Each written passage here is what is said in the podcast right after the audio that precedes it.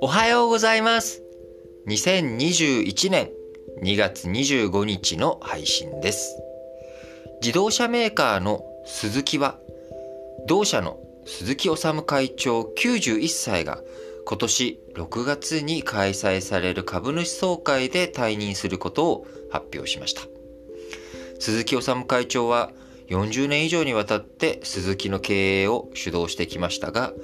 今後は代表権のない相談役に退きます。え、今、自動車メーカー、え、単独での生き残り、え、が厳しい状況、情勢になってきています。え、100年に一度と言われる大改革、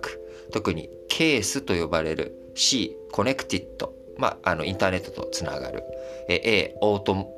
ということで、え、自動運転、え、S、シェアリング、で、E、EV 化、え、電動自動車化。というもの、こちらが非常に重要な論点となってきて、まあ、これいったものの開発、えー、環境整備というもの、研究に対しては、まあ、自社単独では厳しいということで、まあ、いろんなところとの提携、模索されてきています。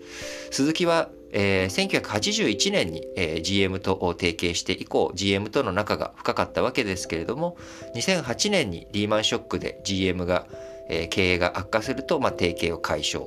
その後2009年にフォルクスワーゲンと提携を結びますが、まあ、2015年に独立性の観点等から、まあ、フォルクスワーゲンとの提携提携を解消し2019年にトヨタと資本提携を結び今に至っています、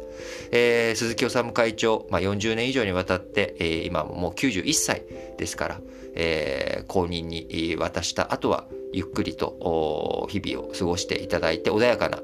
日々が過ごされることを祈っております。